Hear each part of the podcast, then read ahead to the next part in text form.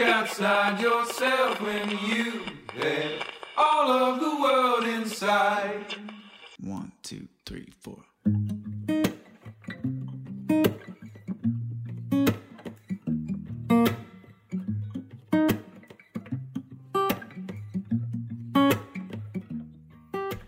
本をめぐって西へ東へ2021年8月12日木曜日本とこラジオの時間ですお相手は想定家の矢作多門とデザイナーの岩永聡子さんですはい、こんにちは。こんにち。は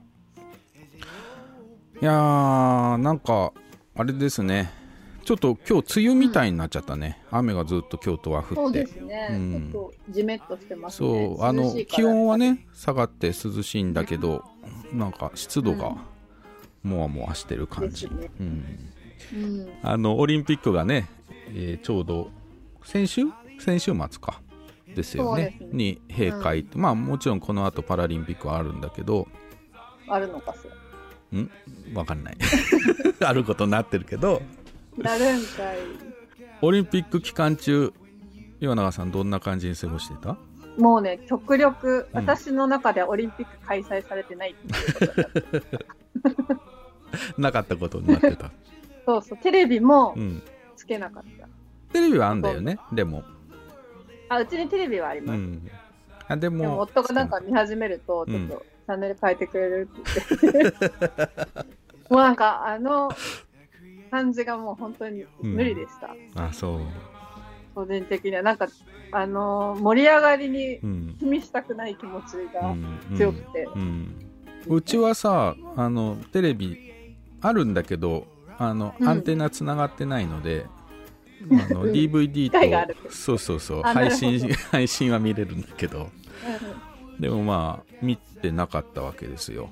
でまあうんうん。もともとそのコロナ云々よりもずっと僕オリンピックは反対っていう気持ちをもう何年も前から抱き続けてたので、そもそもね。そう。私もそうまあもうオリンピックが始まってももう僕は関係ないこう愉快な生活を過ごしてんだと思っていたわけですよ、はい、こ今年もその予定、うん、その予定だったんだけど、うん。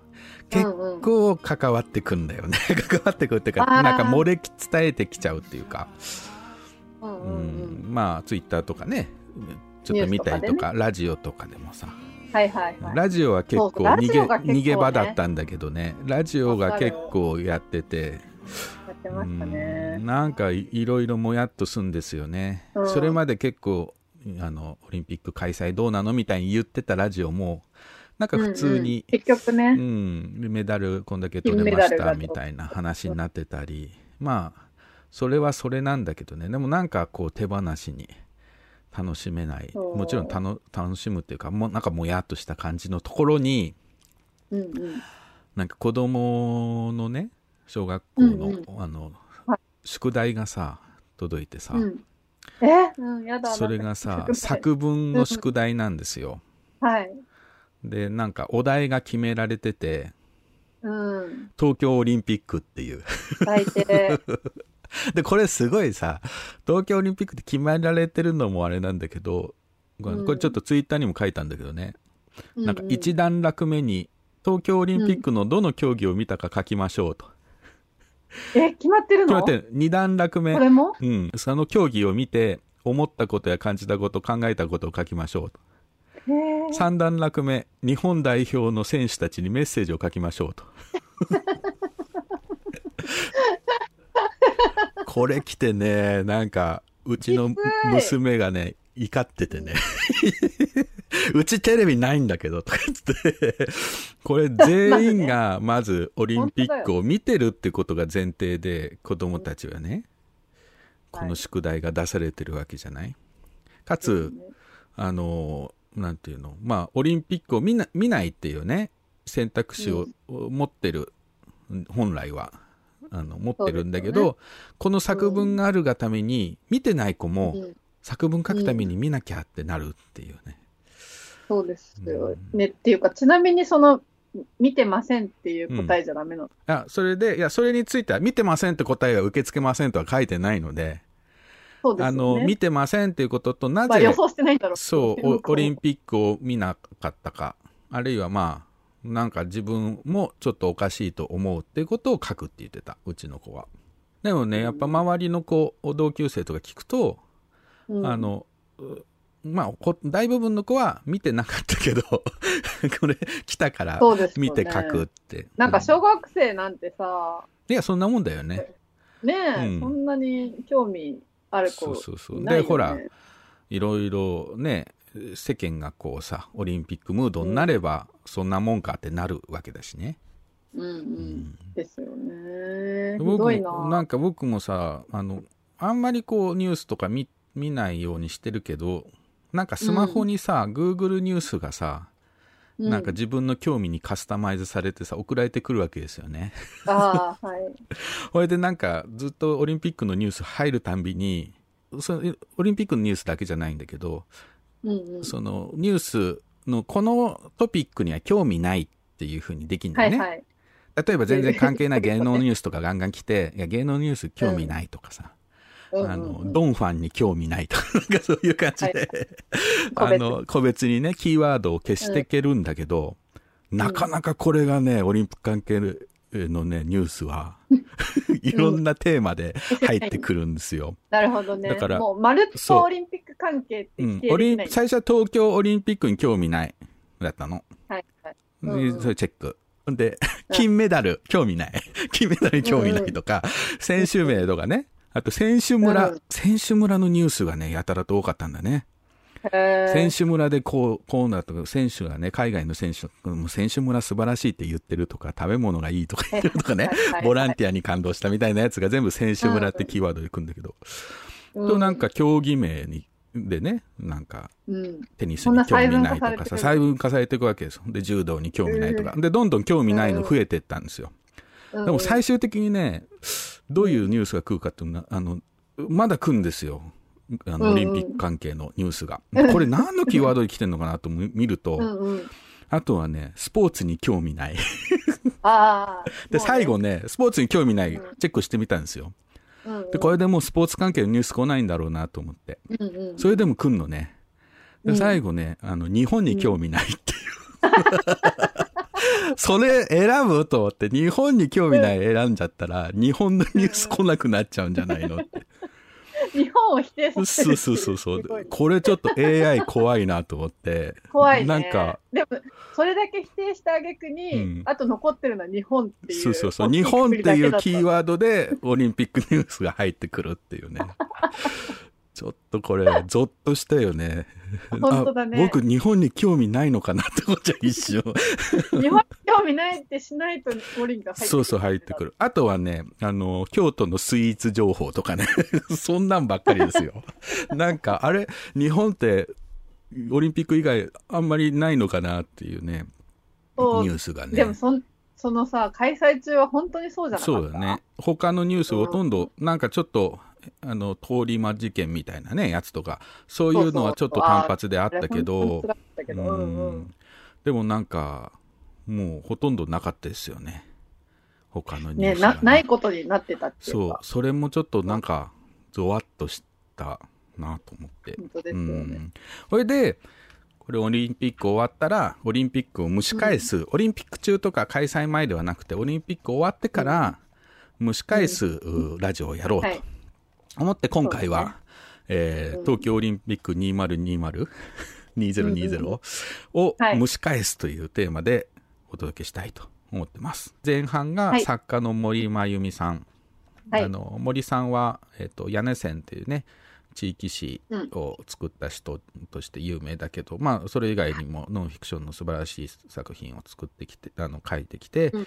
でまあ有名なところではあの国立競技場のねあの建設新しい国立競技場を作るう問題建設問題の反対運動をねずっともう何年も前からされてたんだけど、うんえー森さんにおつなぎしてお話を聞くと。そして後半が、えー、本とこラジオのね、に3回目かな。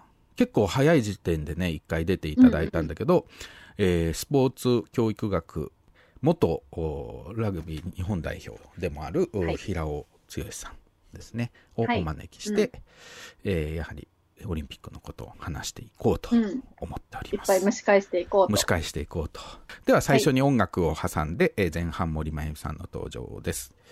えー最初の音楽、えー、B ファンで Nobody But You。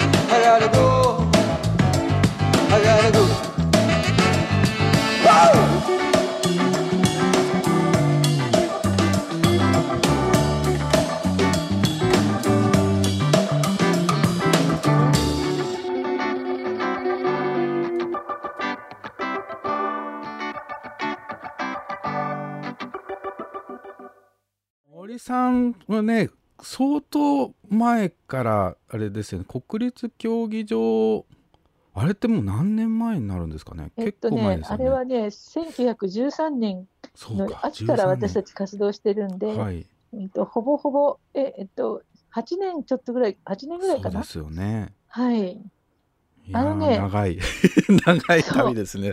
あの、招招致が決まったのははい13年の秋で9月ですけども、ええそれより前の年にもう、えっと、し国立競技場の建て替えをのデザインコンクールコンペをやって、はいはい。ザハ・ハディドンがはいはい当選、優勝したんですよね。えええであのそれについて、まあ、建築家の牧文彦さんが、えうん。あのこれは良くないっていうかねうん。あのとにかくね敷地が狭すぎるとこにうん。ものすごい巨大なものを作るのうで、ん。あのギチギチ絵の時点でもういろいろ飛び出てましたよね なんか。そうですね、うん。最初はねしかもあの国際コンクールもちょっとあの信じられなくてうん。あの2人のイギリス人の、えっと建築家が審査員が日本にも来てないんですよね。あそうなんですか。うん、とかで、んそれからコロコロナでもないののにリモートでされてたんだね。そうそうそうなんか説明には係員がいたらしいけどね、へまず最初のプランっていうのはだってだってね山手線越して、えうん原宿の駅の向こうぐらいまで角川出てたんですよね。それはすごいですね。それでそれを一次審査と二次審査の間にうんなんか向き逆にするかして変更しちゃってるんですよね。ねだからこれ例えば芥川賞で下読みの段階にここがまずいからね、ちょっとここ直したらって言われて直したのを二次審査に出してあの受賞するなんてありえないありえ。ないですよね。確かに。うんそうか、そんな間に変更があったんですね。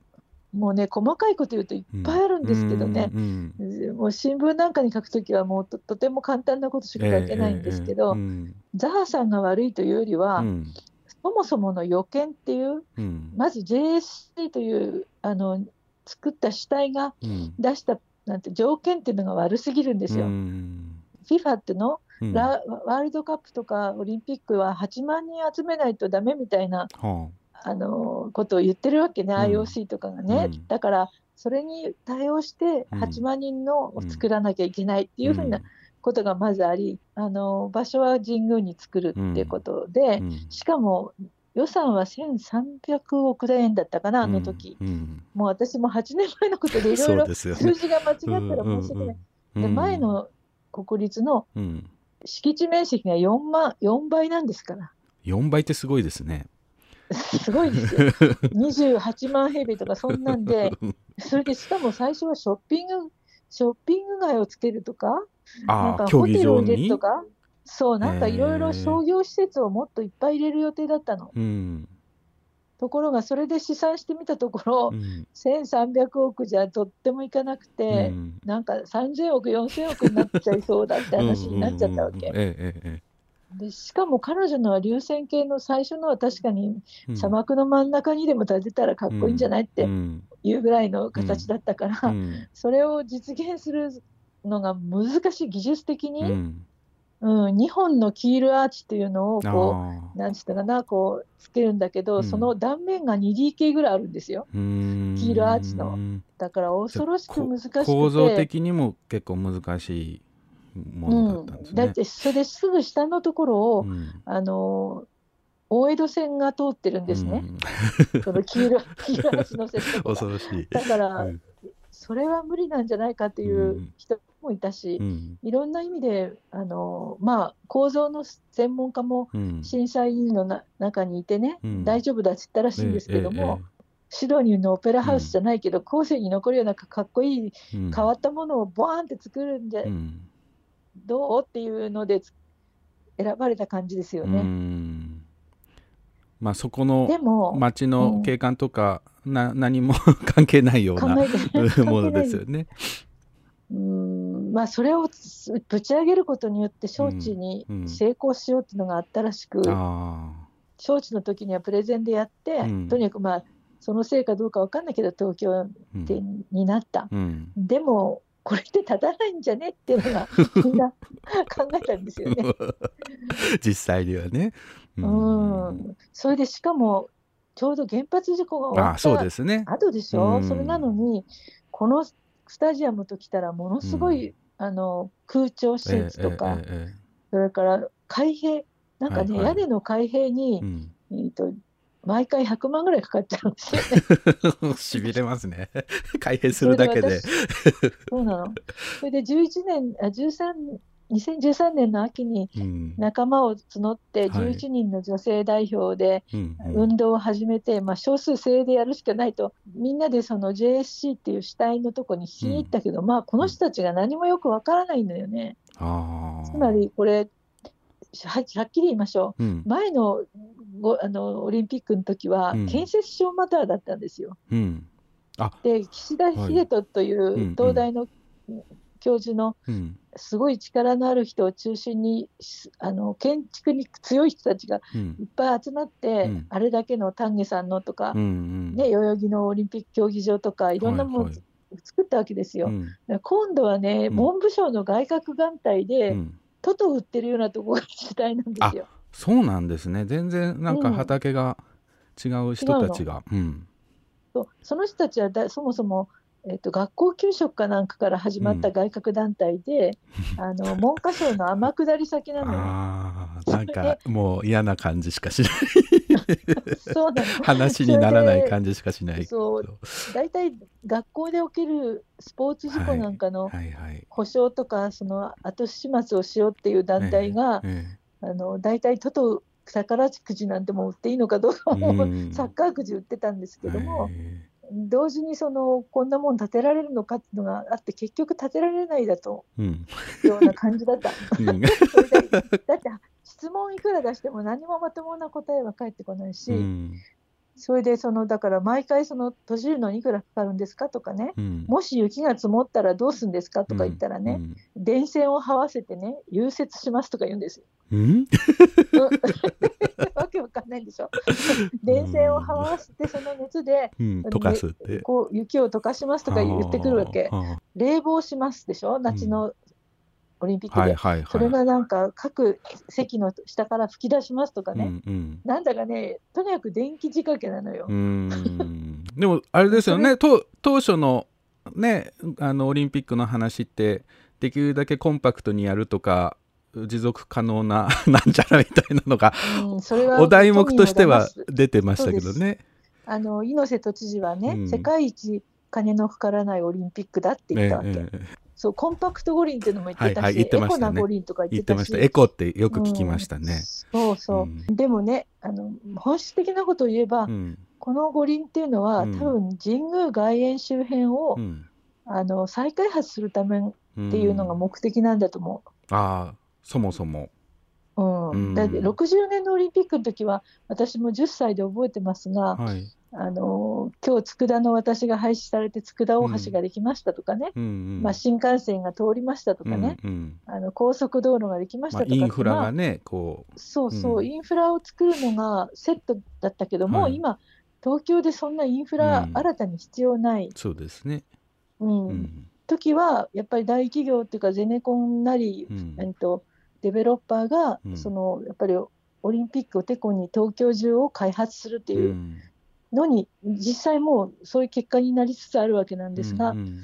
特にその神宮外苑周辺っていうのはうん。あのいいろんなことがあって、まあ、明治天皇のはい。お葬式やったところで、うんうん。明治天皇を記念して作られた明治神宮のそ、はい。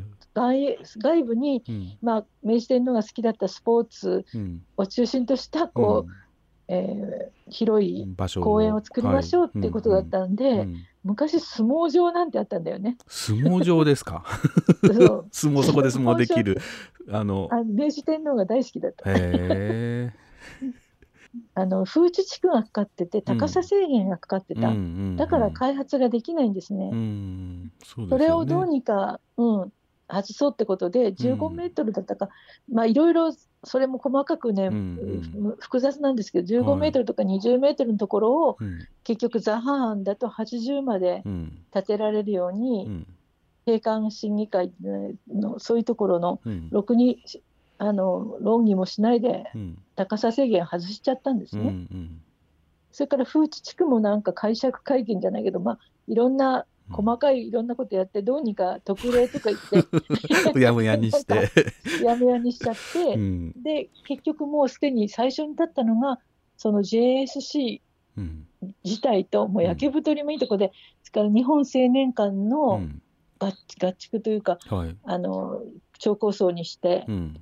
それからもう一つはなんかななんとか日本スポーツしなんとかセンターとかいううん。スポーツ施設で今もう一つ立ってますけども、これからも並木通りの両側うにん。もう高いものが立ちつつあ,、あ。ありますから、そうなんですね、うん。まあこれこれからこれからもさらに、そこに上書きされていくわけですね。そうです、そうです。それのためのてこい、てこ入れじゃないけど、まあ、うん。し新国立競技場で、うん。一個高いもの建ててしまえば、あともみんな、なし崩しに高いものが建っていくので、うんうんザハザハーンの時に結構ねニュースとかでは取り上げられてどうなのみたいな話もなって、そうなのよね。ザハザハーンがねななしになってザハンもなくなって。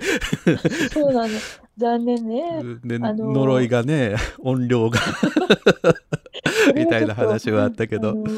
うん、まあね今の新国立競技場のものがこうできていくわけだけどその周辺の話っていうのはほとんどされてきてないですよね。なんかあまり話題に上がらないというか。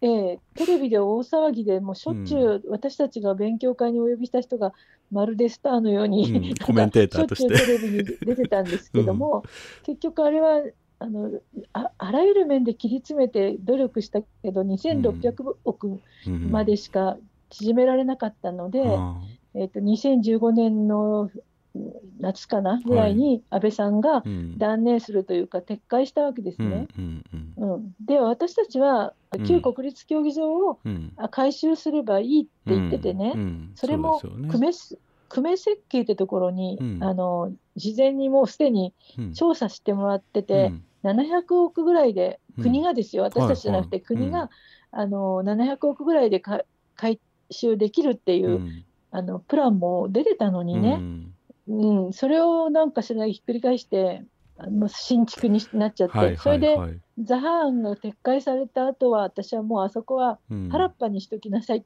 ていううん。プランだったんだけど、うん。それで日産スタジアムでもうん。横は横スタでもあ何でもいっぱいあるから、うんうん。ね、そう。だってそもそもこの新国立は、うん。あの2019年のワールドラグビーのワールドカップうにん合わせたくて森喜朗さんがうんうん大、ラグビーの会長ですから、うんそうですそれねで作ろうとしたんだけど、まあ結局それには間に合わなかったけど十分できたわけね、うんうんラグビーのワールドカップは。そして結構活躍もしてみんなの人気も高まったわけじゃない、うんうん。だから別に今あるものでうんやればいい。それは IOC の考えなんですよ、うん本当はね IOC にはちゃんとアジェンダっていうのがあって、うん。よく読むと結構いいことが書いてある。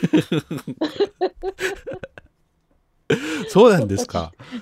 そうですよ。だかうん。らそういうのみんな、マスメディアが全く言わないけど、うん。アジェンダはもともとのがあるし、うん。そしてあの2020っていう2020年向けのアジェンダでもっと厳しいのも出て、例えば、うん。あの選手村の食材はこうしなきゃいけないとかね、あーはいはいはいうん、そういう細かいことまで、そしてうん。競技場は元からあるものをうん。使うできるだけ使うと。うん。そしてその地域の住民の文化や生活を破壊してはいけないとあかね、ーいいこと書いてありますね。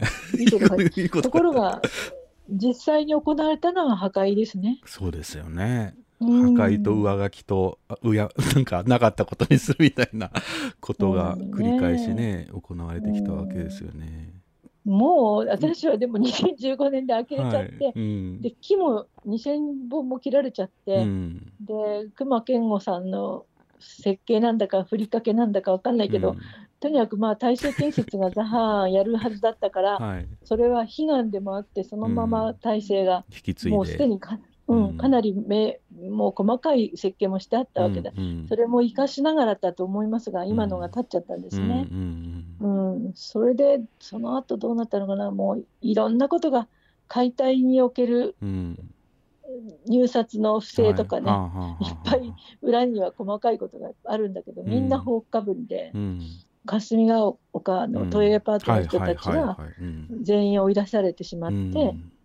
であの中に外苑ハウスっていううん。昔のオリ前のオリンピックの時の,、ええあのプレス用の宿舎があったんですが、うん。そこがやっぱり終わった後分譲されうてんたマンションを建て替えるってことで、うん。これも超高層がもう建ってます。あそうなんですね。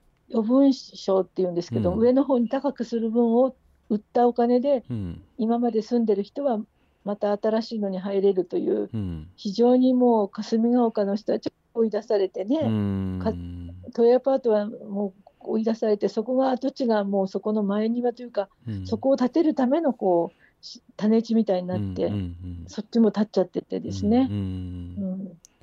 なんかあのねどいやドキュメンタリーだとね、あの前のオリンピックでも立ち退いて 今回のオリンピックで立ち退いて 2, 2つも立ち退いてるって人がね登場するとか。いやそれどころかうん。もっと国策で移動させられたという点では、うん。あそこに入ってた人は満州から引き上げた方が多いんですね。そうなんですねだからか、ま、満州で国策で満州に行かされ、ね。で帰ってきて引き上げてきて住むとこないで、うん。うん入ったらあの今度そオリンピックだからうん。立ち退けと言われ、うん。ででもまあ新築された都営アパートにうん。入って、すごく環境のいいとこで畑なんかも作りながらね、うん。く長年暮らしてもう90とか、うん。で最後は本当ここで死に死にますって言ったおばあちゃまが最後亡くなったんで、私たちもおおいみなんていうかお悔やみに伺ったりしたんですけども、あのままさに見事にそこで意思を貫いて亡くなった方もいらっしゃりねう、んそれで結局壊されちゃって公園地になっちゃったんですね。うんうんそれは明治公園というデモの聖地だったところを潰して、はいそれをあの敷地に組み入れたため公園が足りなくなっちゃったんでうん今度は玉突きで都営アパートを壊して。壊して公園にしよう。うん、公園にしたっていうことなんですようね。ん。私にとってはそこはそれなりに自分の聖地でもあってね、うんうんうん。子供の頃よく父とあそこの神宮子供プールっていうのに行ったりね。あっていうかそそこしかなかったのうんうよ、ん当時プールなんてなくてね、へあの公共プールでうん神宮子供プールってのは 絵画館の前にあったんーですね。うんうんうん。それそこに行ったりあのあそこの周りは今でもなんか自転車のうん。覚える、うん。乗り方覚える？ところでね。うん、あそんなあそっか、うん。そういう場所としてねやりやすいっていう。そうそうそう。うん。うん、あの、ま、周りぐるぐる回ればいいからね、うんうんうん。なんかあの自転自動車自転車貸し出してうん。乗り方を教えてくれたんで、まああ世田谷のおじいちゃん家にううん。ん、おじいちゃん家に行く前にあそこにあの行って乗ったりして、な懐かしいとこなんでね、やっぱりうんうん自分の地域ではないんですけどもね、またもっと歴史を探るとさ、うん。そこって結局雨の神宮外苑はいではい。学徒あ出陣壮行会をはいじに、えっと43年かな、うんにやったとこだし、うんその後は今度戦争で負けてからはナイキニックスタジアムとか言って、うん。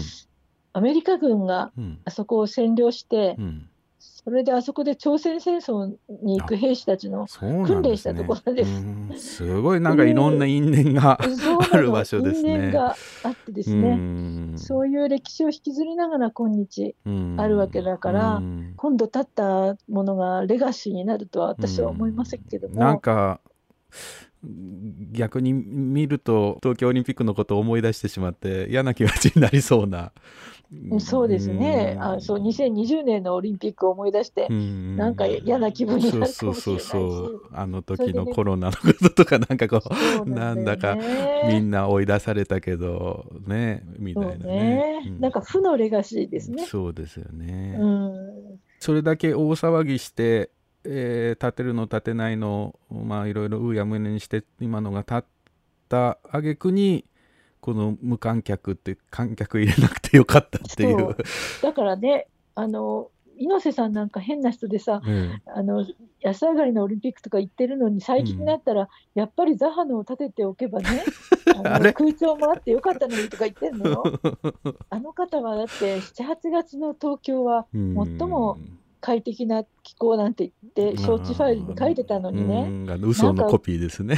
本当に嘘のまた上上塗りの嘘を言ってるわけようんね。そうですね。じゃあやってみろよって何千億かかったと思ってんだっていう話なんですけども、うん、それでしかもですね、私が言いたいことは、うん。そのすごい変わったデザインのうん。ものを持ってきて、それをアイコンにしようっていううん。こ建築家たちは私たちのやってることなんかをね、うんだからせっかく素晴らしい建物が立つチャンスを失ったみたいな風に攻撃されたんですよ、うん私たちね。その世界的なザハのものが東京にできたのにとか。あとあと有名な観光名所になるとかね。うんでも あのこれから日本ってどんどん縮小していくんですよね。。うん人口が2070年にはええ現在の半分になっちゃうわけね。うんうんそうすると負担も半倍になるわけですね。はい。それで、うん一つの建物を簡単にお面白そうだとかかっこよさそうだって建てていくと、その維持費っていうのはね、バブルのねバブル前のこと頃じゃないんだからね。そんな。そうですよ。今もう建ててる公共建築を減築したりうん壊したりそうでして、すね。数減らさないうん。と、あの維持費が払えはないいっていうんで、はいはい。地方自治体なんか今もう全部壊したりうん。あの減らしたりしてるんですよね、うんだから前の国立競技場の年間維持費は4億なんですうんうね、ん。うん。なんかそれがザハーンで建てると40億とか言ってましたから、10倍ぐらいになっちゃって。なるほど。今の今のは全然あの数字出してこないからよくわかんないんですけども、うん。まあそれなりにかかかりますよねきっとうんねかかると思う。ね。うん。うん。だけどねそんなに使われないとう。思う、ん。今ねあの単一目的のうん。スタジアム建てる方が主流なのよね、世界で。あそうななんんですか。か多目的、そう多目、うん。これも私も勉強して分かったことで、はあと思ったんだけど、うん。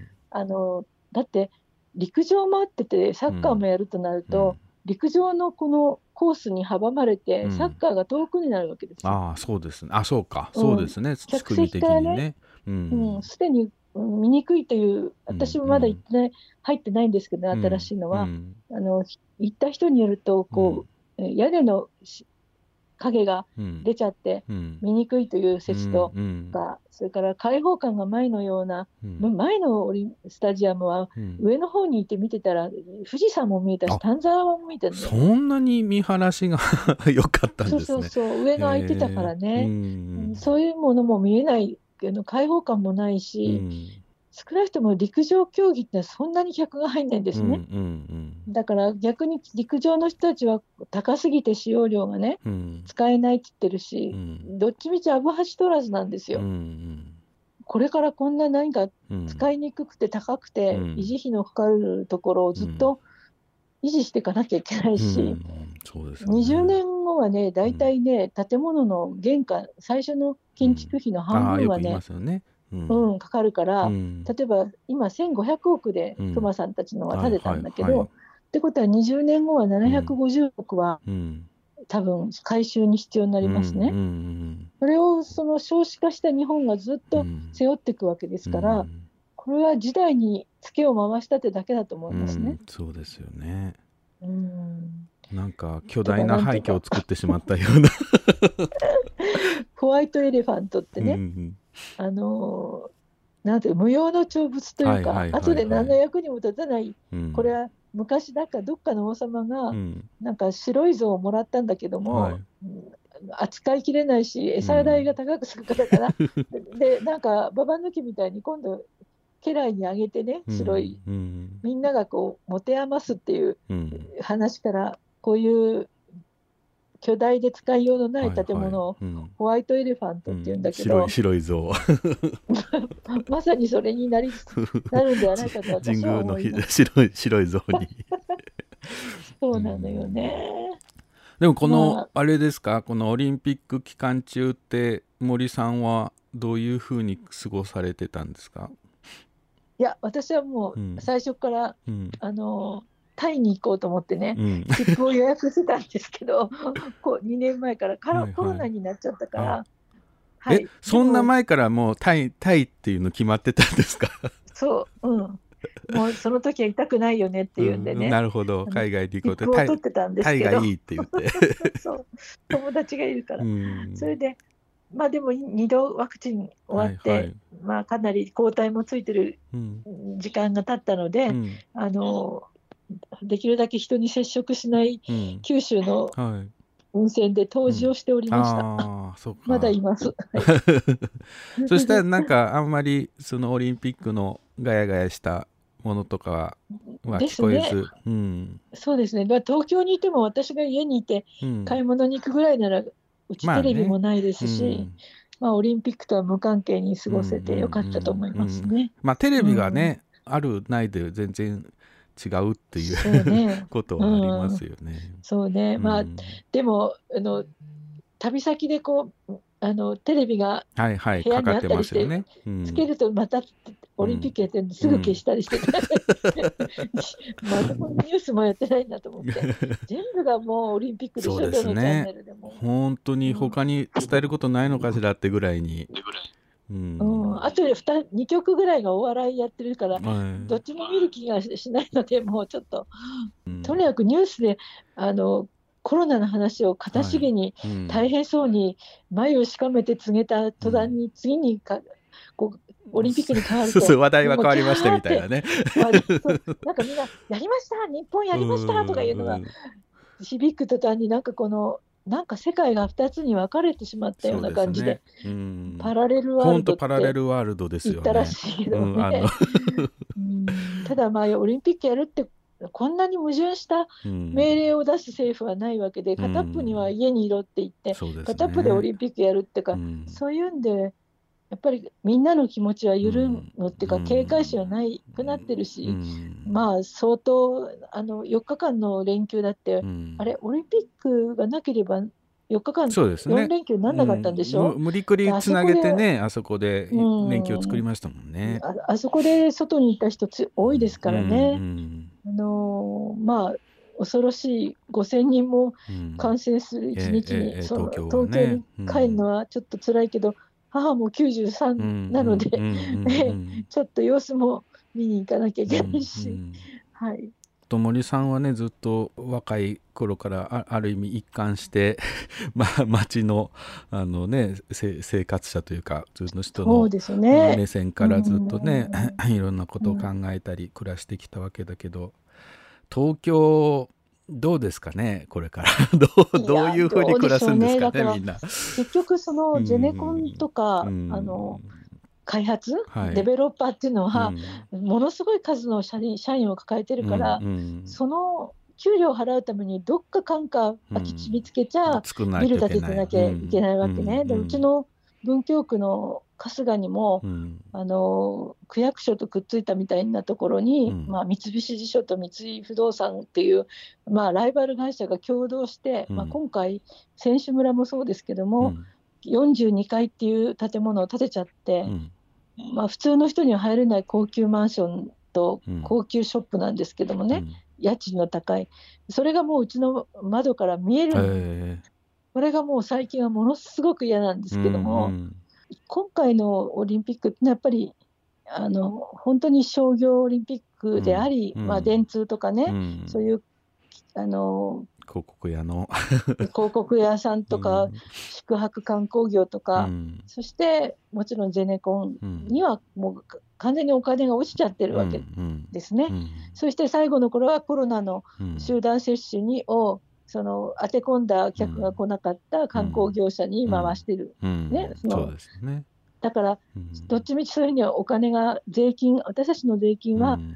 本当に国民の生活とねうん。命を守るのには使われてなくて、そうですね。まあ大企業の方に回って、彼らはのなんかどうやどうやってるのかわかんないけど税金も企業としては払ってないでしょう、うんうすっぽんだから、ね、そういう社会を変え変えなきゃいけないし、うん。私自身はうん。物書きとしてね、うん。それはもしかすると美味しい仕事っていうのは企業から来ることもあるんだけど、そういうのは断るっていうか、常にまあ暮らしを守る立場に立ってね。行くしかないといううん。感じで、うん。だから地域もだからね、いろんなものができていくんですよ。ううんちの屋根線もね、人気があって、人が来ると分かったら、うん。それなりに大きなきもう記号化されちゃうというか、ね、そう。こう屋根線ブランドみたいな感じになっちゃう。だからホテルみたいなものやうん。なんかもできていくんだけどね、うん。だから今いる湯布院もだからそういう意味でああそう50年前からあの私たちの先輩として、うん。もうあらゆる開発に戦ってきた人たちがうん。いるのでね、うん。尊敬してるんですけど、例えば この盆地を全部ダムの底に沈めるっていう案もありえ？そうなんですか？そうよ。ゆ今の湯布院ってこれ ダムになる予定だったへえ、その後もうサファリパークがうん。来るのを蹴散らしうん。それからまあ別荘地開発も反対しうん、それから自衛隊が来て日米合同演習をやるのに反対し、ゴルフ場計画に反対し、うん。だからそうやってそういう自分たちのコモンズっていうんですけども、うん共有財産うん。共有資産うん。私たちのそういうものはうん。由布岳の美しい姿やね。うん。朝霧や川やうん。野や、そういう田んぼや畑や、うん。そういう人々の営みのある場所はい。の、人にを金で売ってはいけないものを、うん。金金では売らないっていう,、んいうか、うん。まあ、今問題になってる熱海のとこみたいに、うん。あはいはいはい。ねあの、うん。土地を売って売れば金になるっていうんで売っちゃったところに、うん。ゴミを。巨大なね ゴミを置くとか、うん。巨大なソーラーシステムを作るっていう、んことになれば今度は回り回って災害とか気候変動とかにも問題があるから、うん。私たちはそれはしないと。うん。ね、昔あのどこの闘争だったかな。うん。と土地は松代金は一代っていうなか うまいですね。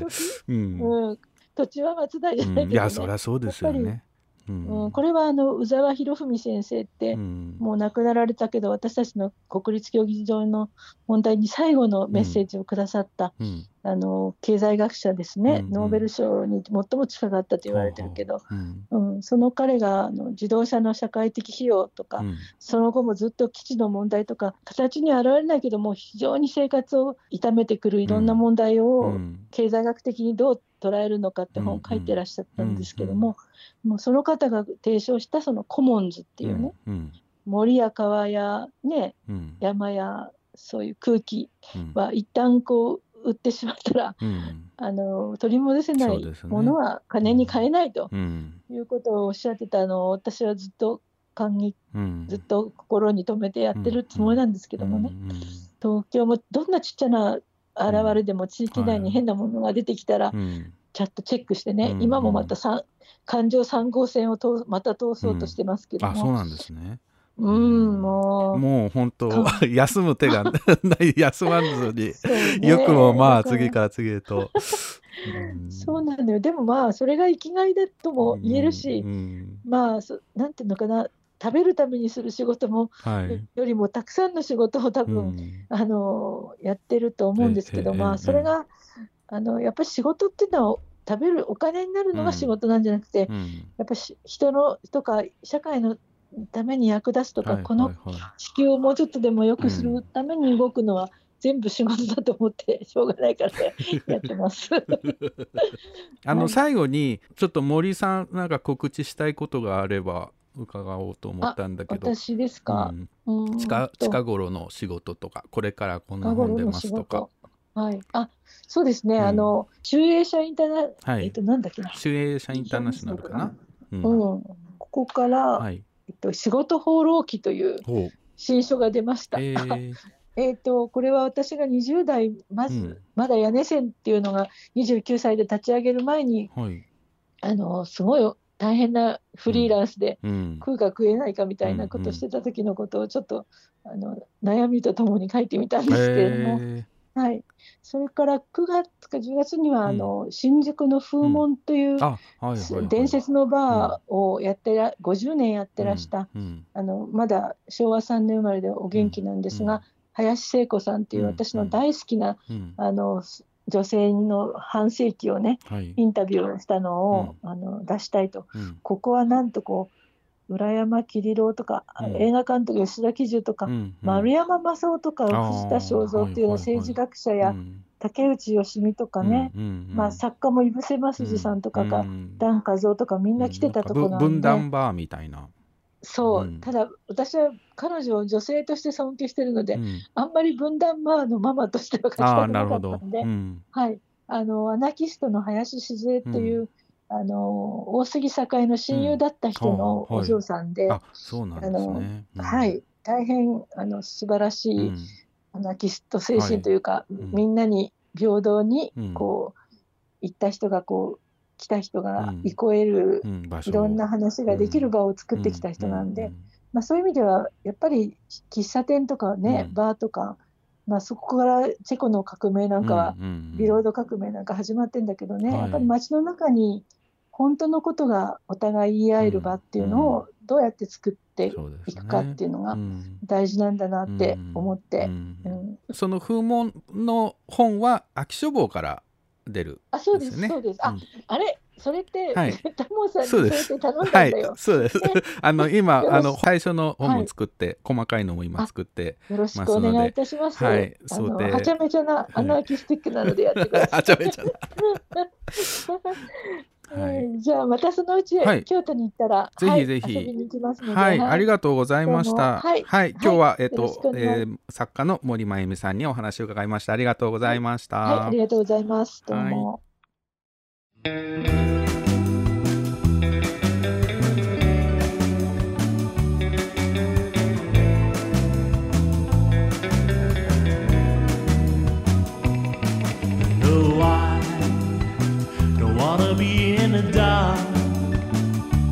Another day brings another reason.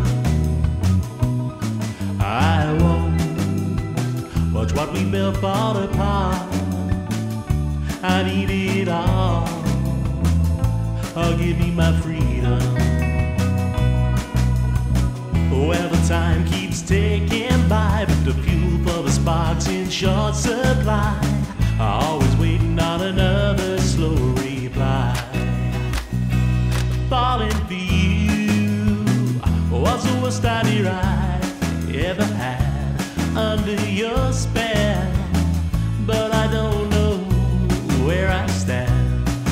Don't give me your empty words. I don't understand anymore. Something's wrong, but what am I missing? It's gone, not the same anymore. It's been so long that it's faded to distance.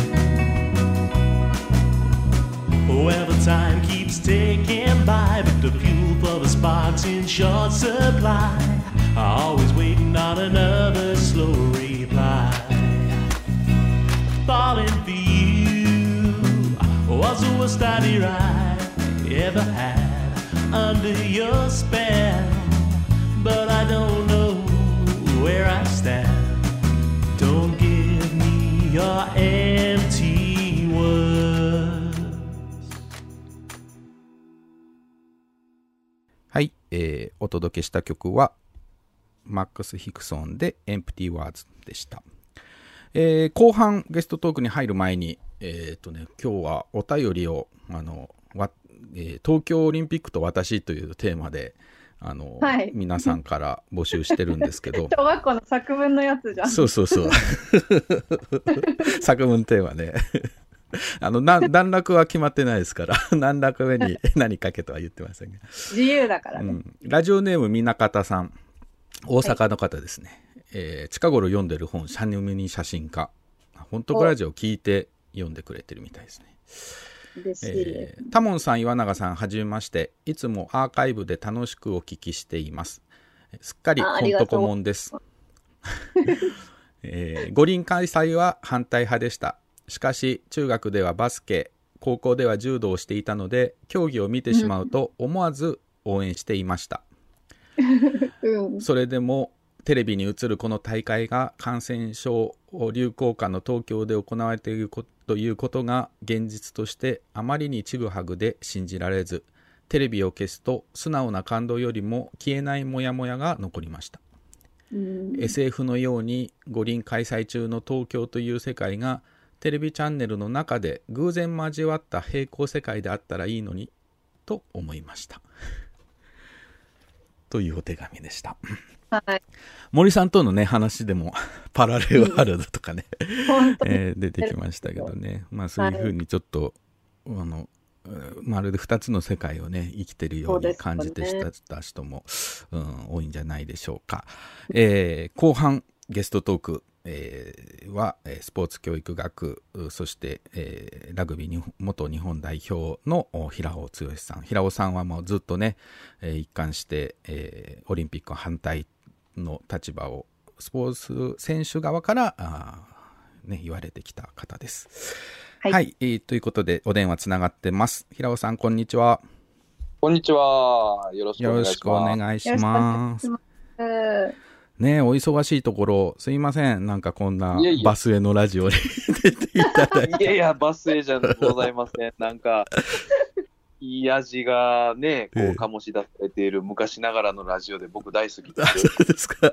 ありがとうございます。はい。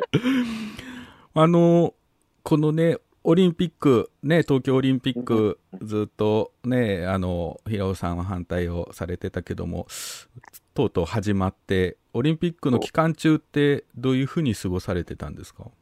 いやー、なんか、うん水の中で過ごしてるみたいな息ぐら息苦しさでしたね。やっぱりそのオリンピックの裏側とかですね、はいはい。まあ、仕組み自体ですよね、オリンピックというスポーツイベントの仕組みをいろいろ知っている身としては、うん。やっぱ素直にごべないっていうことがあって、さらにそのコロナ禍が加わってね、ん。今やるべきかっていう問題も全然こう、明らかにならないまま開催されたわけですから、ううん。ん苦しかったなぁよく ね、二重三重にみたいなこと言うけど、それ何百というなんかね、いろいろな問題が重なって、その中でのね、オリンピックっていうことにもなったし、でも想像つかなかったですよね。まさかこんな感じになってやるとは。うん、まさかやるとはってういう。んうん。どこかで誰かがまっとうな決断を下すだろうといううん。かすかな、なんていうんですか、希望がもう もう持ってた。一挙にこう崩されてしまったというか。ね。うんうん。なんかやっぱりこう倫理観みたいなものがうん。ことごとく言葉の破壊とともに、はい。ね、ご飯論法って言われたりとか、うん。なんか、もう言葉に全然こう、なんていうんですか、日本政府であったりとか、うん。組織委員会であったりとか、かうんら発せられる言葉に、まあ、誠実さどころか、うん。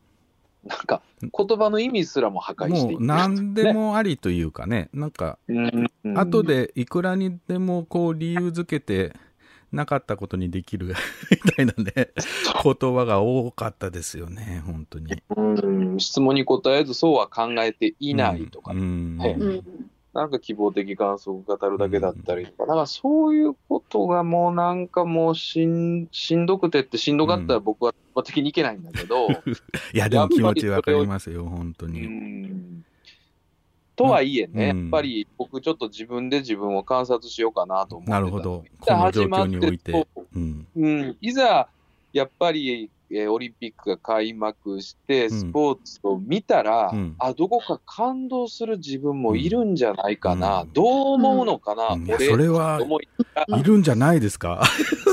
絶対。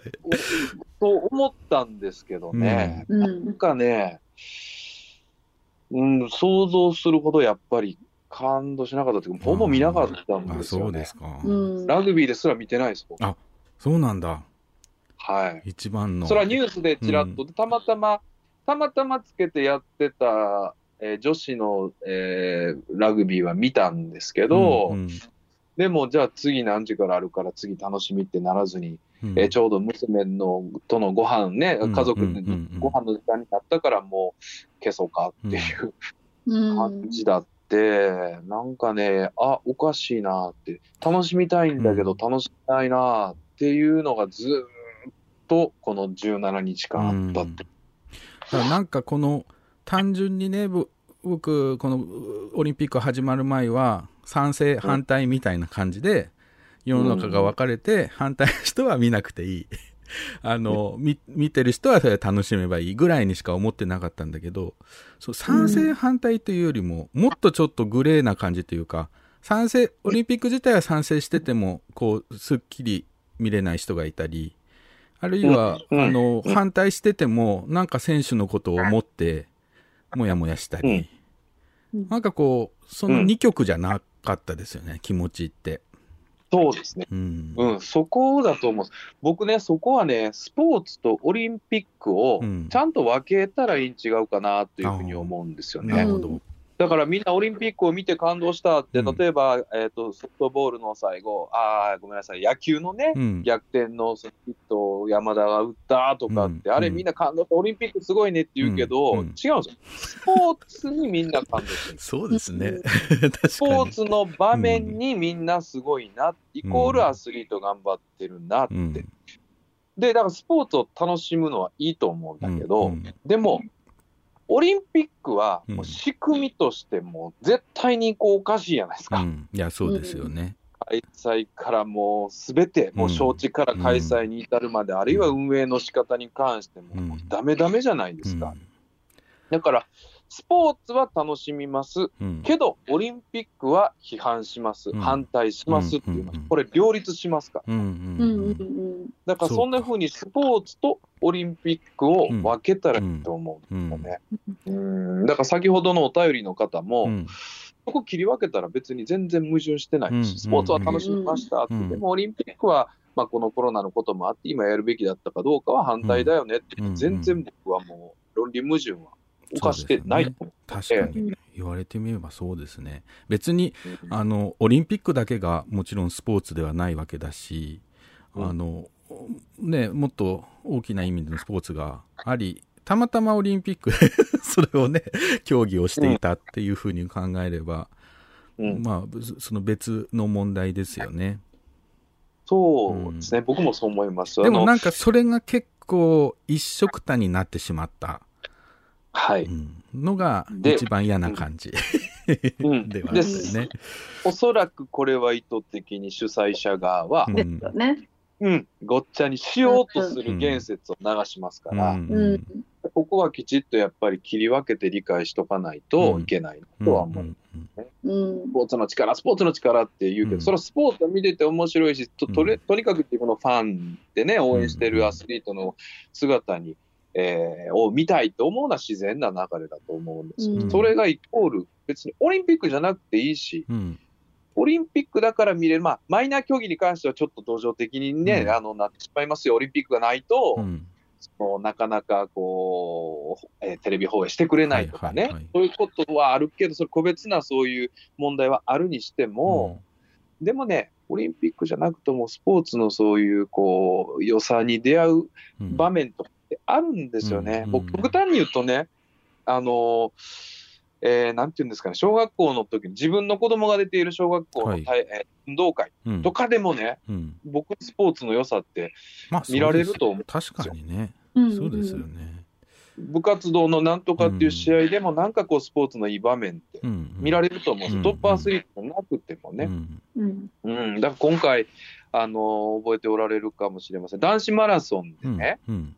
えっ、と、2位、銀メダルになったオランダのナゲーっていう選手が、うん。うん3位のベルギーのアブディっていう選手を、もうまだゴールしてる、ゴールの手前ぐらいで、お前もこっち走ってこいって、こう、うん。励ましたんうんですよ。。うん。うんうんうんえで、自分、うん、2位が3位になる選手を励まして、で共にこれ、ソマリア難民だって。だから一緒に俺らで行こうぜって言って、うんうん競争だからお互い的なはずなのに、そういう励まし合いとかうん。うね、んそういうのって、が僕、スポーツのいいとこだと思うんですよ。競争なんだけど、うんメダル取る競争なんだけど、はいでも、競争にこう、なんていうのかな、こう、だけにこう、邁進してるわけじゃなくて、うん時折そういうこう、なんていうのかな、励まし合いとか、うんそういう競争からちょっとはみ出た部分でのその人間性みたいなものがう、ん。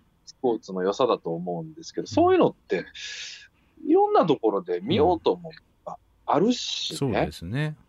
うんんオリンピックをだけがそういう場面を提供してるわけではないんで、うんうんだ競争もね、わ全面悪いわけではなくて、競争という枠の中で、あの、ちゃんとお互いが楽しんでたら、それは何の問題もないわけですよね。うんううんその通り。ごっちゃになっちゃうと、ね、競争だと、うそれだけの世界みたいなね、なんか恐ろしい感じに もう聞こえてしまうけど、はい、うん、競争は必要なんですよね。あのででもそれが絶対になっちゃいけない。つまり勝利、失勝になっちゃいけないっていううね。ん。でもなんかこのやっぱりオリンピックってね、嫌嫌なことにっていうか、まあそこに陥りやすいんだけど、そういう国、国民の期待を背負ってみたいなことがはい。出てくるわけじゃないですか。どうしても。はい。僕なんかすごいこれニュースで、まあ、あの、すごい、えーオリンピックのニュースシャットアウトしながらこれだけ目に入ってしまったんだけど、あはい。の、アメリカのね、体操選手のうんシモーネバイ・バイルズさんかな、女子の人うんうんが、なんか途中で棄権したんですよね。なんか団体の決勝で、えー、と精神的な健康上の問題理由にして、その後個人種目を棄権して、うん。で、まあ、1週間ぐらい、えーちょっといなかったんだけど、8月2日に平均台の決勝で復活して、まあ、最終的にはね、どあの銅メダルを取られるんだけど、うん。彼女がなんかインタビューに答えてるのが、これがすごい、いや、いやその通りだよなと思ったんだけど、当たり前のことなんだけどね。ちょっとこれ読んでいいですか、今。どうぞどうぞ。このオリンピックは自分のための大会にしたかった。でもここに来て、まだ他の人たちのためにやってるような気がしました。自分が大好きでやっていたことが私の元から離れて誰かを喜ばすためにやってるように感じ、心が痛いのです。私は心の健康が第一だと考えます。そうでなければスポーツを楽しむことができません。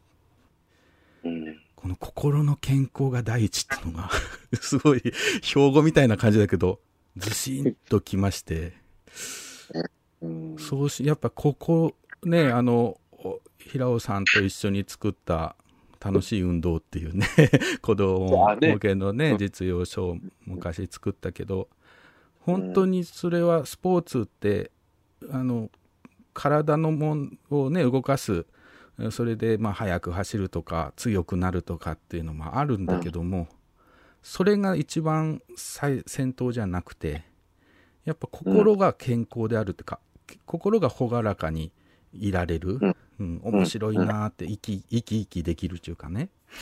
あスポーツってそうだったよね。っていうのをねあの、このシモーネさんのね言葉聞いて改めて思って。まあ彼女はあの ADHD とかカミングアウトねしてるような人なんだけど。うん。なんかまあ、か彼女はそういうふうに、まあ、大坂なおみ選手とかもねそうだけどそういうふうに言葉にできたけどこのスポーツの、こまあ、競争もそうだしさっき言った国民のね期待を背負ってやっていくってことのものすごい負荷ですよね。うん、そうですね。なんかもうそうそういうのないオリンピックみたいななんかなんかそこから解放されることってないのかなと思って。うん解放、まあ、今のオリンピックの行われ方は変えないといけないですよね。もうやっぱりアスリートに、まあ、背負わせることで、うん。えーお金儲けをするであるとか、うん。トップアスリートへ期待をかけることによって、その競技の、うん。将来的な発展をこうな、将来的な発展を背負わせるとか、うん。なんかそういうことが暗黙のうちにこう、えー進んじゃってるっていうか、うん。だからこのバイルズ選手のこの告白っていうのは非常に僕大切なことやと思ううんそうね、それを言葉にしてっていうねとこはうん、大きいですよね。大阪なんうん。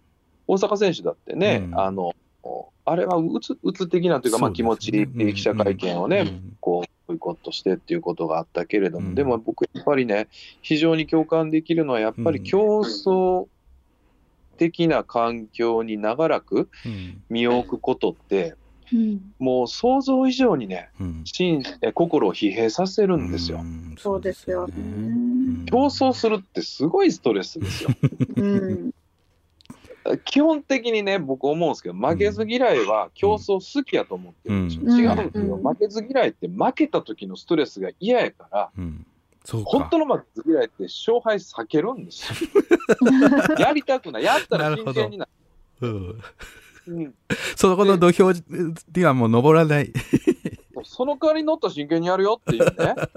うん多分ね、子供の時はそうじゃないんですよ。うん幼い子供の時はやろうって勝負楽しいし、勝ったら嬉しいし、負けたら悔しいって、でも本当の負けず嫌いってどんどんどんどん負けた時のストレスが大きいから、うんもうだんだんこういう、そこからこう、距離を取るというか、そうしてなんかこう、ある意味負けず嫌いとか、その競争への欲望っていうのは、まあ言ったら暴力性やないですか。うんうんうん。それを多分どんどんどんどんこうスポーツを通じてマイルドにしていって、うん。社会で生きていってるぐらいのう、んその、なんていうのかな、トゲトゲしさにしていくっていうか、うんマイルドにしていくために僕スポーツがあるとも思ってるうんんですけうど、んなんかね。うん、スポーツ選手はメンタル的に強いとか、うん競争好きだろうとか、うんなんかそういう苦苦難を乗り越えてみたいなね、あり苦ますよね。難だっても嫌いですよね、苦難。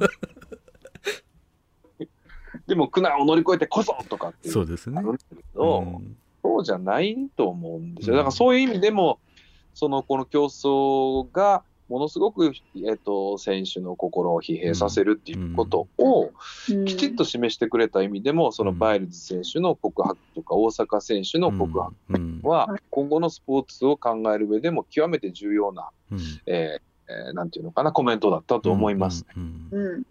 うん。うん。だなんかその、まあ、やってる当事者に、まあ、もちろん負担もあるあるんだけどもそのこう負担のかかる中でやってる人たちをあのうまく利用してね なんかあのあのそれこそスポーツウォッシングなんてね言葉がありますけどね、そのスポーツをでなかったことにしちゃうとかねなんかいろんな不満が、まあ、今回の問題で言えばもう数えきれないほどの問題があるのに、そのスポーツそのう打ち勝つスポーツみたいなもののなんか輝きで他のものが見えなくなっちゃうって、そういうのを意図的にね、うん、うん。行っていくっていうの、これ本当やばいですよね、なんか。うん。うん。やばいですよ。やばい世界ですよね、これ。うん。だからこそ、こう、やっぱりちょっと、なんていうのかな、対極的に物事を見なきゃいけない。まあ、対極的に、ちょっと大げさなら、まあ、社社会的な視点っていうのはやっぱ持たなきゃいけなくて、うん。うんそのオリンピックを見てね、そのスポーツに、うん。まあおた、スポーツを楽しんだ、うん。スポーツに感動した人はいたとしても、うん。やっぱり終わってから、あの、オリンピックをこの時期に行うことがどうだったかっていうのをちょっと引いた目でですね、うん社会的な視点でもって、この社会の将来を考える上ではどういう、えー問題があったのかっていう振り返りは絶対必要で、で、タモさん冒頭で蒸し返すっていうふうに言ってはりましたけど、うん僕この蒸し返すがキーワードだと思そううんですよ。ですか。やっぱり。スポーツウォッシュに抗うためには、いやいや、ちょっと待って、うん。あの、感動した、あオリンピックが良かったっていう人は、うんまあ、それでよしとしよう。ただ、開催に向けてはこういう問題があったよねと、うん閉会式の、あのー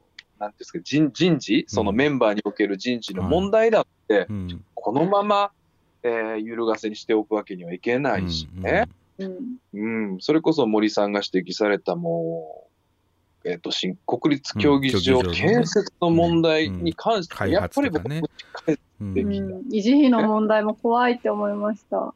ね。うんうん。もうあれはもう建てる前からもう多くの方が指摘されてますよ。ううんん。で、今回のオリンピックだけじゃなくてね、うんその、以前のオリンピックでも結局大きなスタジアム建てたらその後、うん負の遺産になるわけですから。ねうんリオなんかも写真なんかで見ると、本当廃墟みたいな。いや、本当そうなんですよね。うんなんかいい加減ここでやっぱりそういうオリンピックというそのし仕組みというかね、うんものに関しては脳をきちっと突きつけないといけないと思うんですよね。うんそのためにはやっぱり蒸し返す、しつこいなって言われても蒸し返す、うん問題をもう一度意識の訴状に乗せていくっていう作業が、うん。僕は本当必要だから、このラジオいいですよ。うん。蒸し返すラジオ。本当でもなんかね、結局なんだかんだあったけど、あの、ね、みんな感動したし、メダルも取れたし、いいじゃんみたいなうんのが一番こう嫌だなと思って、そんな社会に暮らしたくないなっていうのは僕すごい思うんそうですね。なんかやってよかったがうん60%だか70%だか。ねそうなんですよ。でしたよねそうなんですよ。それはね、やってよかった、そうでしょう、うんそのあなたあなた方にとってはと、感動した人にとってはと、うん。それはそれとしてねって、うんうんでで、やっぱ話を切り替えなあかんと。思うん。ですよ。うんそれはそれやってよかったかどうか、それはもう主観の問題だから、いろいろいるよねと、うん。そう思ってもいい、もう仕方がないことですから、うん。でもそれとこれとは別で、じゃあもう開催、オリンピックって一体どういうもんなのかって考えようよって、うん。そもそもどうなのっていう話を、そもそもだよっていう話をしなきゃいけない。うんうん。うん。だからそんな、ね、あの、なかなかほん、えっと、えっと、なんていうのかな、大変な作業ではあったりするんで、いうんつまで言ってんのみたいなね。うんでも、そのいわゆるスポーツに対してのね考え方。ただそのオリンピックでメダルをいっぱい取ればいいっていうふうになんか記録を出せればいいっていう見方だけではなくてもうちょっとこの奥行きのあるというか、さっきのねあの2位3位でこうおお互いを思い分かるみたいなねそういうものがやっぱりスポーツの良さだねっていうかまあそれが当たり前だよねみたいなぐらいになってくると、あの変わってきますよねきっとね。そうですね。うんやっぱり僕はスポーツとオリンピックを、まあ、先ほど言ったように切り離してうん考えるっていう、えーそこに尽きる。うんつきますね、うん。それをやっぱり分かってもらうために、いろいろとこう話、言葉をね、こう重ねていかなきゃいけないんだろうなとは今思うね。うん。うん。ん。あとはもうもう一つ、うん。本当ね、これはなかなか言うと、うんツイッターなんかで言うと、割といろんな意見がはあ、はあはあ。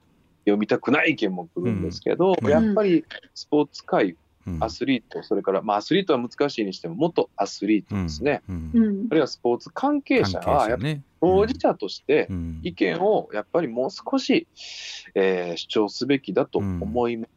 そうですよね。聞こえてこない。と黙ってるっていうのが良くない。当事者なんだもんね。よくよく考えたら。うんそうなんですよ。だから、別に反対しろとか、ボイコットしろとか、誹謗中傷は論外ですうんよ。それはおかしいなと思うんだけど、うんでもアスリートだって、いや、申し訳ないと。うん自分だってこうやって一生懸命やってきたからうんやらせてほしいっていう声すら聞こえてこないわけですよね。うんうんやるかやらないか、自分にはどうしてもできないと。うん上の決定には従う。みたいなニュアンスのコメントを開催前に残してたけど、そうじゃなくて、どうしても申し訳ないけどやらせてくれっていう、うんそれも一つの意見表明そうですね。にもかかわらず、そういう声も聞こえてこないっていうのは、やっぱりね、僕はね、当事者としての責任を、やっぱり果たしてないって思うんですよね。それでも本当難しいところで、そのパワーバランスというか、そういうスポーツの世界が結構、まあ、僕なんかイメージで言ってしまうけど、なんか縦社会みたいなところがあって、うん。上のものには、あの、あんまり言えないみたいな 空気って、特に日本なんかあるのかなと思うんですけど。おっしゃる通りです。それを分かって、ちょっと。だからこそ批判が集まるんだよね、そういうこと言うとね。そううんよね。だから僕が今、もう、は半分ぐらいそのスポーツ界から、なんていうのかな、まあ、うん。は出てないか、周辺にいるので、スポーツ研究者として、まあ、一研究者なので、はい。やっぱりきちっとや考えっていうものをね、うんうん。発信していかなきゃいけないっていうことですから、半ば仕事なんですけど、うんなんか言いやすい、僕環境に助けられてると思います。うんでもし僕がラグビー協会の中にいたときあに、ここまで言えるかって言ったら、多分言えない。うんうん。ねえ。言えずに苦しんでると思います。うん。そうだ。うん他の苦しみがまた、うん。いるってことですよね、きっと。うん。正直言うとね。でも、うん。だからこそ外にいる人間はうん。言わなきゃいけないと思うんですよ。そそう,、いう声があったら、言える中で苦し人はんでる、うん。うん。で、中で苦しんでる人も、もしかしたら、一つそ、そ、それを声をきっかけにね、うん。上げてみようと思うかもしれないし、だから、なんていうのかな、攻撃してるつもりはなくてね、うん外でこういうふうに言ってる人間が一人でも二人でもいると、うん。なんとかこう、自浄作用が働くのではないかなっていううん。期待がね、うん。を期待しながらの発言なんですけど、はい。あの、まさっき言ってたバイルズさんもね、あれ、コメントしたら、どこだかアメリカの政治家かなんかが、なんか国家の恥だとか、子供じみた意見だとかね、ん。なんか散々言ったらしいですけど、一緒にやって、大体、あの、団体戦で一緒にやってたね、チームメイトたちは、すごいみんな応援するよっていうね、言葉を寄せてて、で、あ、これすごくいいなと思いましたね。なんかそういうふうに、誰かが言って、くれなのに、あの、自分は言えないけど、でも、あの、支持しますというかね、その気持ちわかりますってだけでも、ね、言ってくれたら、ちょっとずつもの言えない人が少し前に出てくるのかなとかね。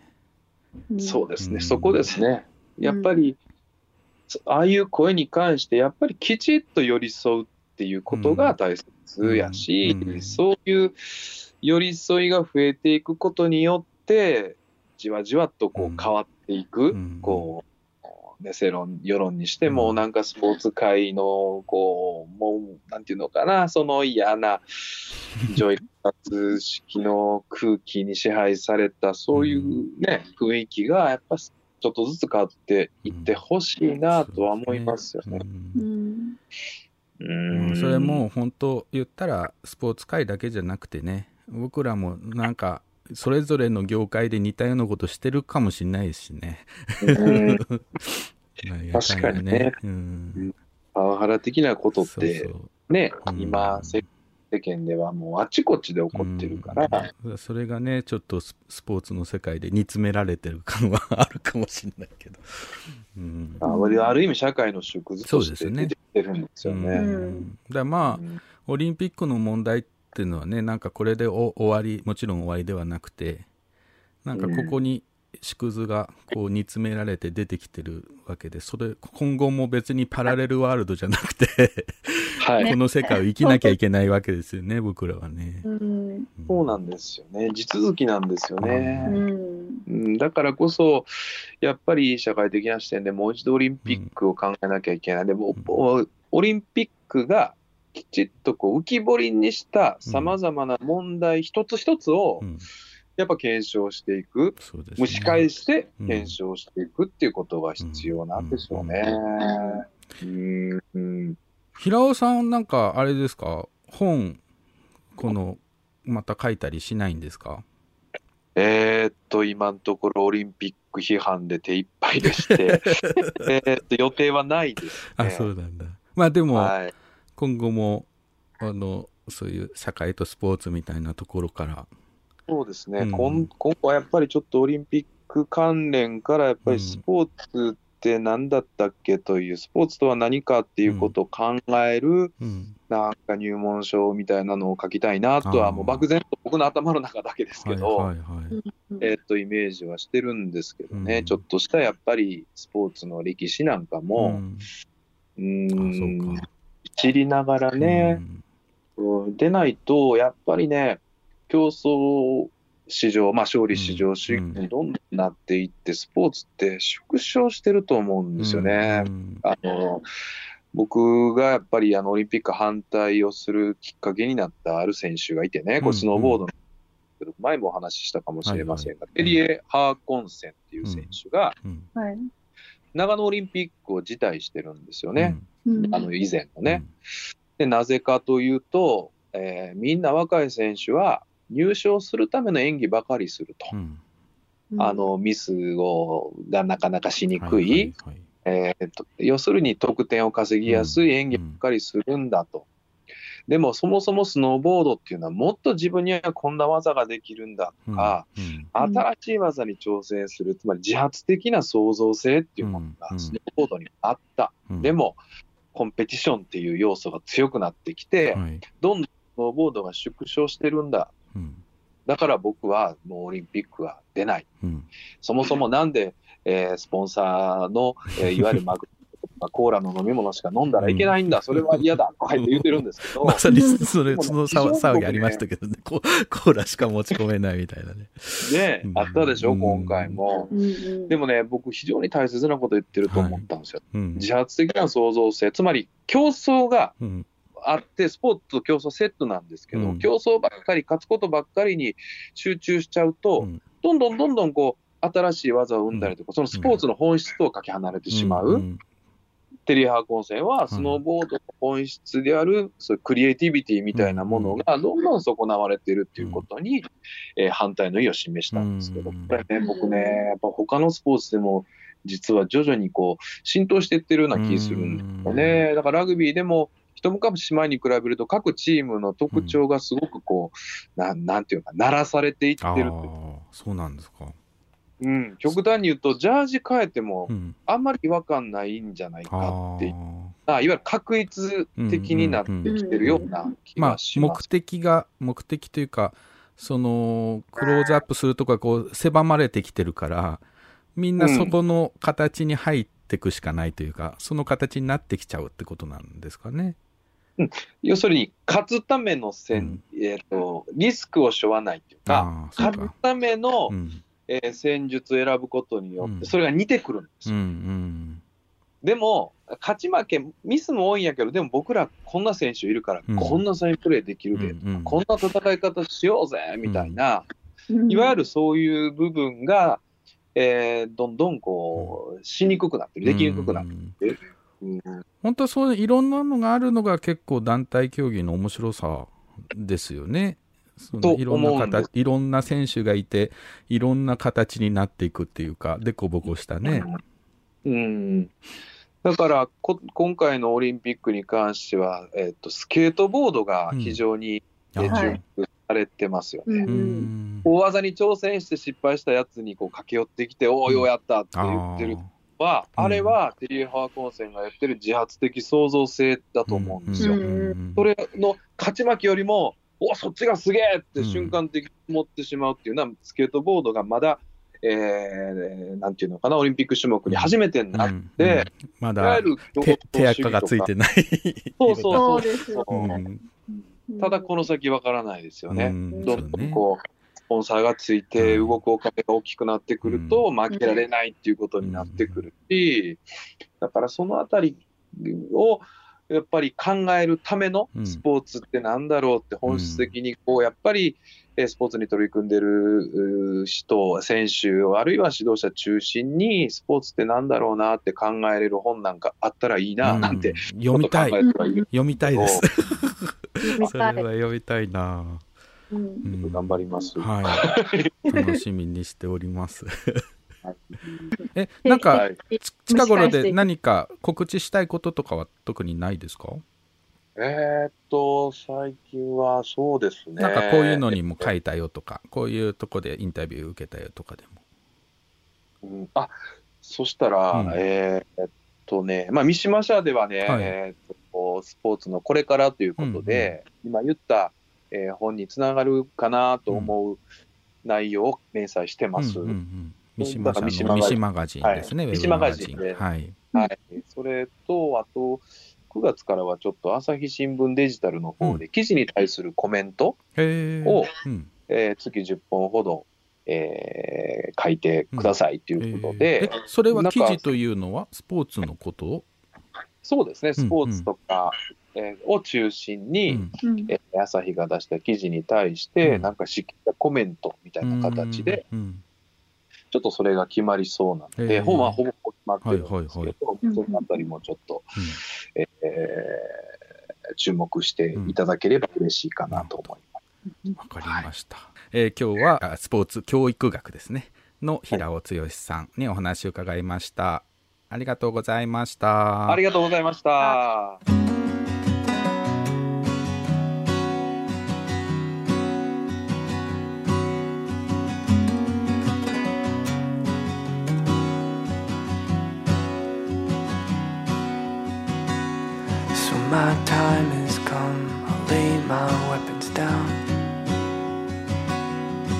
Every avenue run dry and simple plank.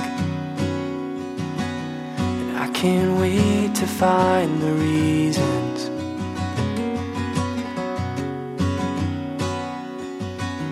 And I can't wait to feel the seasons.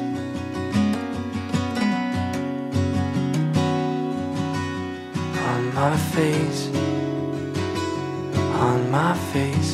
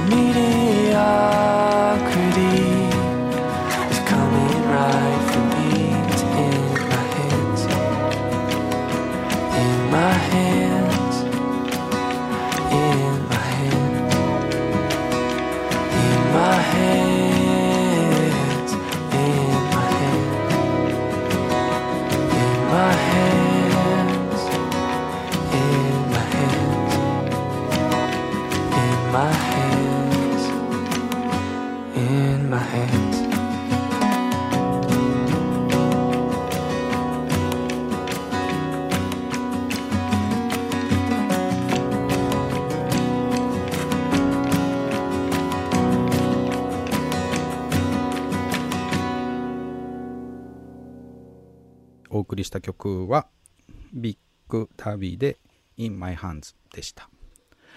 ということでエンディング。今日もあっという間にね、うんえー過ぎてしまいましたが、うんえーたくさんお便りいただいてます。えーはラジオネーム、あ、ラジオネームじゃないじゃん、これ本名になってるけど、いいのかな。ラジオネーム、佐々木美久さん。確かヘッポコマジシャンっていう名前があったと思うけど。えー神奈川県のお住まいの 佐々木美久さん。近頃読んでる本、ヘイトを止めるレッスン、裏表人生録。うんメッセージこん、こんにちは。いつも楽しく聞いています。東京五輪と私というテーマに、いても立ってもいられずお便りします。私は東京五輪反対だったので、積極的に見聞きしていませんでしたが、ラジオや SNS から流れてくる情報、家族から聞く話にもやもやというか不気味に感じています。言いたいことが止めどもなく出そうなので、一つ怖い話でとどめます。怖い話。何？サッカー好きの夫が唯一サッカーの試合をテレビで見ていました。そこからいないはずの観客の歓声が聞こえてくるではありませんか？不思議に思って夫に尋ねると、演出として歓声を流しているとのこと。何それ？怖い本当に怖すぎる。それって選手のためになっていないのでは？誰のための演出なの？本当に必要なの？その演出がいいね。選手のためになるね。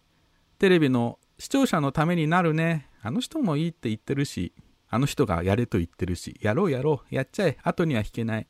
こんな会話が成立して人を巻き込んで、今回の東京五輪が実行されたことがもう不気味でたまりません。なんだかんだあったけど、やってよかったよね、なんて、ちょっとも思っていません。